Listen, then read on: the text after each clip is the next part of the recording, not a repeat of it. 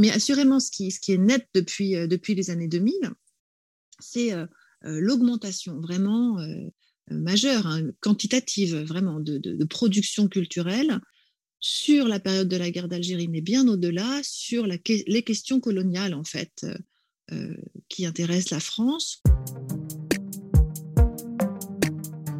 Effraction le podcast vous fait découvrir cinq romans du festival Effraction qui explorent les liens entre littérature et réel.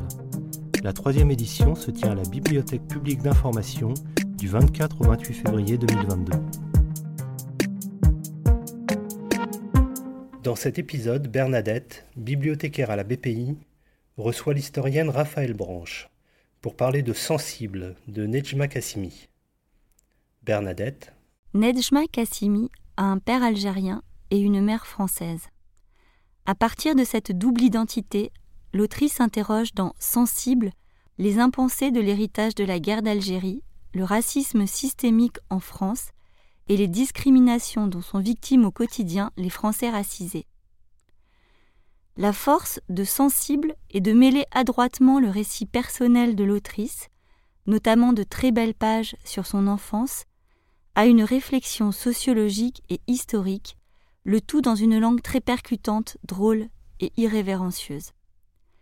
À la limite de la forme poétique, la langue se tord pour suivre tour à tour l'indignation, la colère mais aussi l'espoir dont Nejma Kassimi fait preuve dans ce texte. Un livre salvateur dans les débats actuels sur l'identité nationale.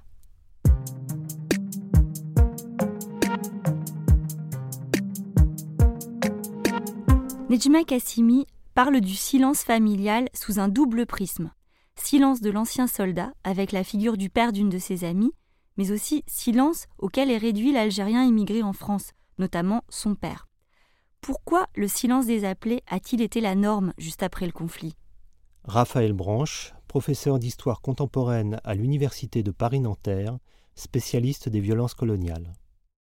C'est une question qui renvoie en fait davantage à la société française, sans doute, qu'aux appelés eux-mêmes. En réalité, la guerre d'Algérie euh, n'étant pas une guerre, à l'époque, les hommes partaient faire leur service militaire et on s'attendait à ce qu'ils en rentrent pour euh, reprendre leur vie euh, normale de civils. Donc c'est pas tant un silence lié à ce qu'ils ont fait en Algérie ou ce qu'ils ont vu ou ce qui s'est passé là-bas qu'à l'envie de passer à autre chose qui domine en fait dans leur famille et plus largement dans la société, euh, sauf exception de certains milieux politisés ou sauf troubles particuliers, maladie par exemple du soldat.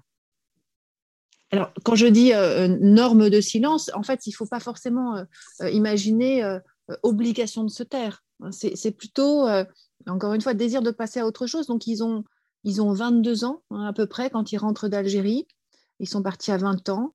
Et on a envie qu'ils se marient, par exemple. Ils en ont souvent très envie aussi de s'installer en couple, mais à l'époque, ça veut dire se marier, et, et de trouver un emploi donc vraiment, littéralement, de construire leur vie d'adulte. Et ça demande beaucoup d'énergie. On est aussi à une époque dans la France des années, euh, fin des années 50, début des années 60, où euh, la contraception n'est pas du tout euh, d'un libre accès. Donc très rapidement, ces familles vont avoir des enfants. Et donc tout ça, ça, produit une espèce de, mouvement vers l'avant qui fait que très rapidement, l'expérience algérienne des hommes va être rejetée dans le passé, dans un passé qui est le leur, mais qui n'est pas forcément celui de leur famille, ni de leurs proches. En tout cas, c'est comme ça qu'ils peuvent en avoir l'impression. Et, de fait, ça peut produire cette impression, encore une fois, impression de silence, euh, puisqu'il me semble que quand on y regarde de plus près, ils ont pu euh, dire des choses. Nejma Kassimi raconte son enfance dans l'Ain, dans une famille soudée où les questions identitaires et raciales n'étaient pas abordées. Quelle est la place de l'acculturation familiale dans la construction mémorielle de 1960 à nos jours? Votre question amène à interroger en fait la famille comme un milieu, la famille comme un, comme un espace où se construisent euh, des valeurs, où se transmettent des valeurs, où s'élaborent des représentations du monde, où euh, se, se, développent des sensibilités à certaines thématiques, à certains sujets, et à, euh, à certains éléments éventuellement du passé familial ou national. Euh, je pense là, pour ce qui concerne les appelés qui sont partis en Algérie, par exemple, à la, prégnance de la Première Guerre mondiale, dont toutes les familles françaises ont été euh, conscientes et, qui ont toutes en fait été, marquées hein, par un membre euh, masculin de la famille euh, qui a été envoyé à cette guerre d'une manière ou, d'une autre. Et donc on a l'importance de, ce milieu familial m'a paru parfois mal perçue en fait quand on s'interroge sur le, silence des appelés. Finalement, on ne remonte qu'à leur expérience en Algérie, alors que les conditions de possibilité d'une parole, les conditions de possibilité, euh, même au-delà de la parole, en amont plutôt, euh, d'une compréhension euh, de ce qu'ils vivent, pouvoir mettre des mots sur ce qu'on vit, ou au contraire ne pas voir ce qu'on vit, ne pas être capable de comprendre ce qu'on vit, tout ça, ça renvoie en fait à avant la guerre, avant le départ en Algérie, et par exemple, et notamment à ce qui s'est élaboré dans la famille. Alors pas uniquement, par exemple la transmission scolaire, le discours politique, tout ça évidemment ça, joue aussi, hein, la, manière dont on a euh, raconté aux soldats ce qu'ils iraient faire en Algérie. Quand je dis on, c'est l'armée, le, gouvernement, etc. Euh, on leur a dit que c'était une opération de maintien de l'ordre, on leur a dit qu'en face c'était des rebelles, on leur a dit que les Algériens étaient désireux de rester français à l'exception de quelques personnes qu'on présentait comme hors la loi. Donc on a légitimé un certain nombre de violences en Algérie et, euh, pour certains soldats, cette euh, manière de voir les choses n'est absolument pas euh, remise en question. et donc elle contribue à leur incapacité à voir ce qui se passe en Algérie et incapacité à mettre des mots. Mais la famille a aussi son rôle dans cette, dans cette capacité ou incapacité à voir et à mettre des mots. Et donc, euh, c'est ça qui me paraissait important de, qui me paraît important de, rappeler, à savoir euh, revenir sur c'est quoi être euh, un Français qui grandit dans les années 30 et dans les années 1940, dont il faut rappeler que ce sont des années caractérisées par la défaite militaire de la France en 1940, puis l'occupation par l'Allemagne nazie. Euh, et pour une minorité de, Français par la résistance, puis la célébration de la résistance ensuite. Et donc cette problématique de occupation, résistance, défaite, victoire, euh, poids de la guerre, tout ça ça, ça, résonne extrêmement fort avec ce que les hommes, quand ils ont 20 ans, les enfants qui sont devenus des hommes qui ont 20 ans et qui partent en Algérie, vont, découvrir là-bas. Donc ça, c'est global à l'échelle de la société. Et puis à l'échelle des familles, il y a des, singularités, des spécificités, des familles qui sont plutôt de droite, plutôt de gauche, plutôt de sensibilité humaniste, plutôt je ne sais pas quoi. Et donc tout ça, évidemment, va, va, configurer, avant même qu'ils partent en Algérie, euh, leur capacité à en parler à leur retour, en partie. Nedjima Kassimi s'empare avec véhémence de L'étranger de Camus, livre où l'arabe est un non-personnage. Elle souligne que la production artistique française interrogeant la colonisation et a fortiori la guerre d'Algérie est assez limitée jusque dans les années 2000, qui ont vu émerger des auteurs comme Jérôme Ferrari ou Laurent Mauvigné. Comment expliquez-vous ce relatif silence des artistes et au-delà, que peut apporter la fiction à la construction historique?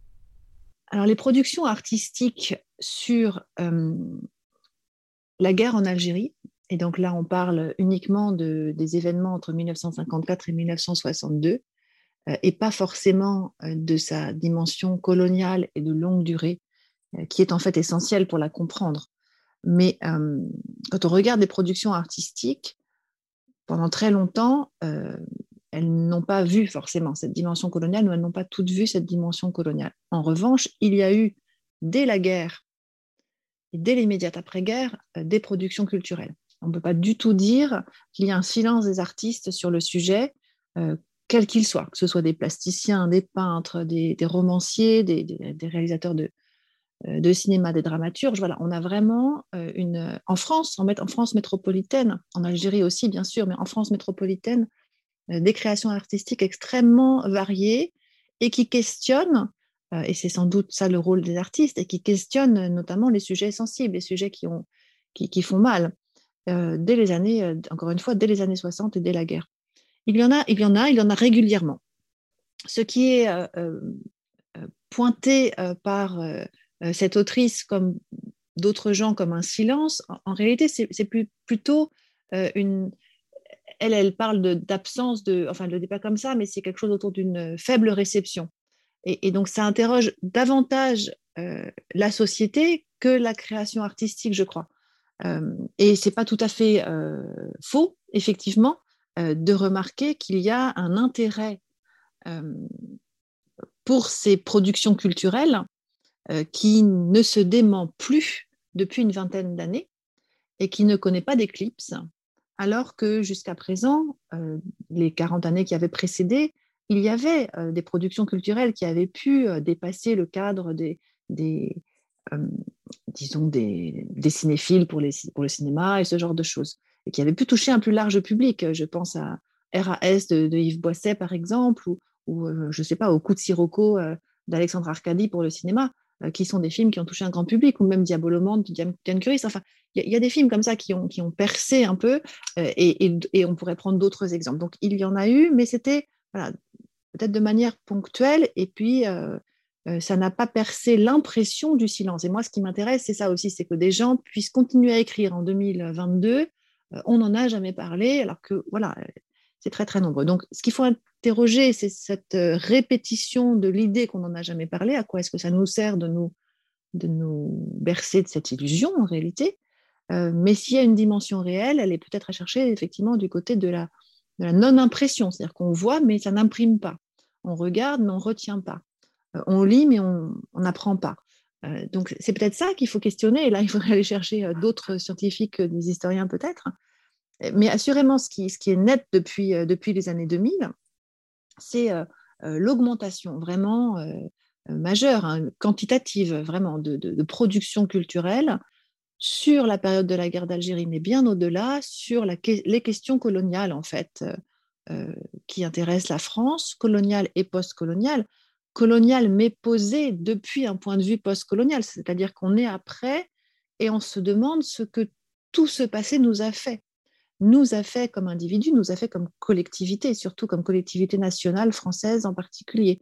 Donc ça, c'est vraiment une question qui est celle de notre société depuis, euh, voilà, depuis au moins 15 ans, hein, depuis le retour de l'état d'urgence en 2005 et, euh, et, et, d'autres éléments euh, et, qui ne sont pas déconnectés des enjeux internationaux par ailleurs et de la guerre contre le terrorisme, par exemple. Donc on a, on a ou Black Lives Matter récemment. Enfin, donc on est dans, des, dans une une visibilité des questions des héritages coloniaux qui font que désormais, euh, effectivement, j'imagine qu'on ne pourra plus dire qu'on n'en a pas parlé et, qu'il n'y a rien eu, hein, puisque de fait, euh, chacun peut citer euh, des, productions culturelles récentes qui ont pu, qui ont pu les toucher ou qu'ils ont, pu, ont pu voir, y compris, y compris des chansons de rap, y compris des documentaires à la télévision, y compris dans des médias ou dans des, dans des formes extrêmement euh, populaires. Donc ça, c'est ça, c'est quelque chose de très intéressant et qui dit beaucoup euh, sur, euh, sur ce qu'on est en train de vivre. Après, voilà, il faudra, il faudra l'analyser encore plus. Et, et moi, ça me rend, en tant qu'historienne, ça me rend particulièrement heureuse, puisqu'il me semble que, voilà, pour répondre à votre dernière question, le rôle de la fiction et plus largement le, le rôle des créations, il est essentiel.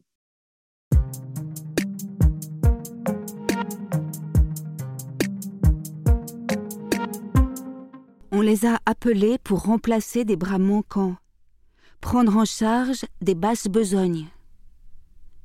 On s'en est accommodé. On les a ignorés, parqués dans des bidonvilles. Puis la crise pétrolière de 1975 aidant, on se met bientôt à les accuser de voler le travail des Français, à s'inquiéter qu'ils ne remplacent les deux églises de Colombey par deux mosquées on leur attribue des intentions cachées, des mœurs incompatibles. On va les trouver bruyants et odorants.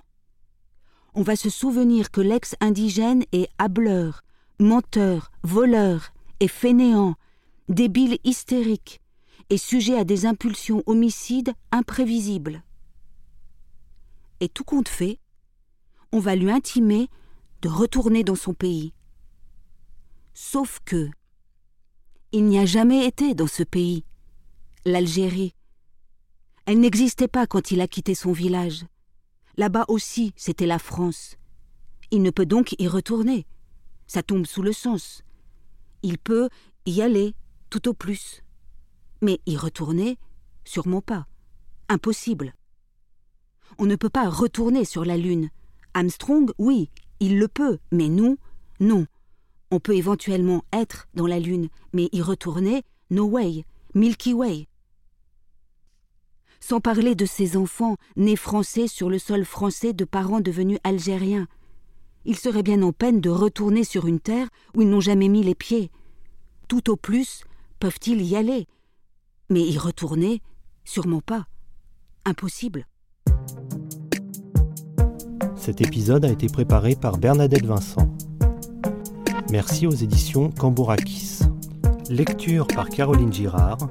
Réalisation Michel Bourzex et Gilles Dégis. Musique Thomas Boulard.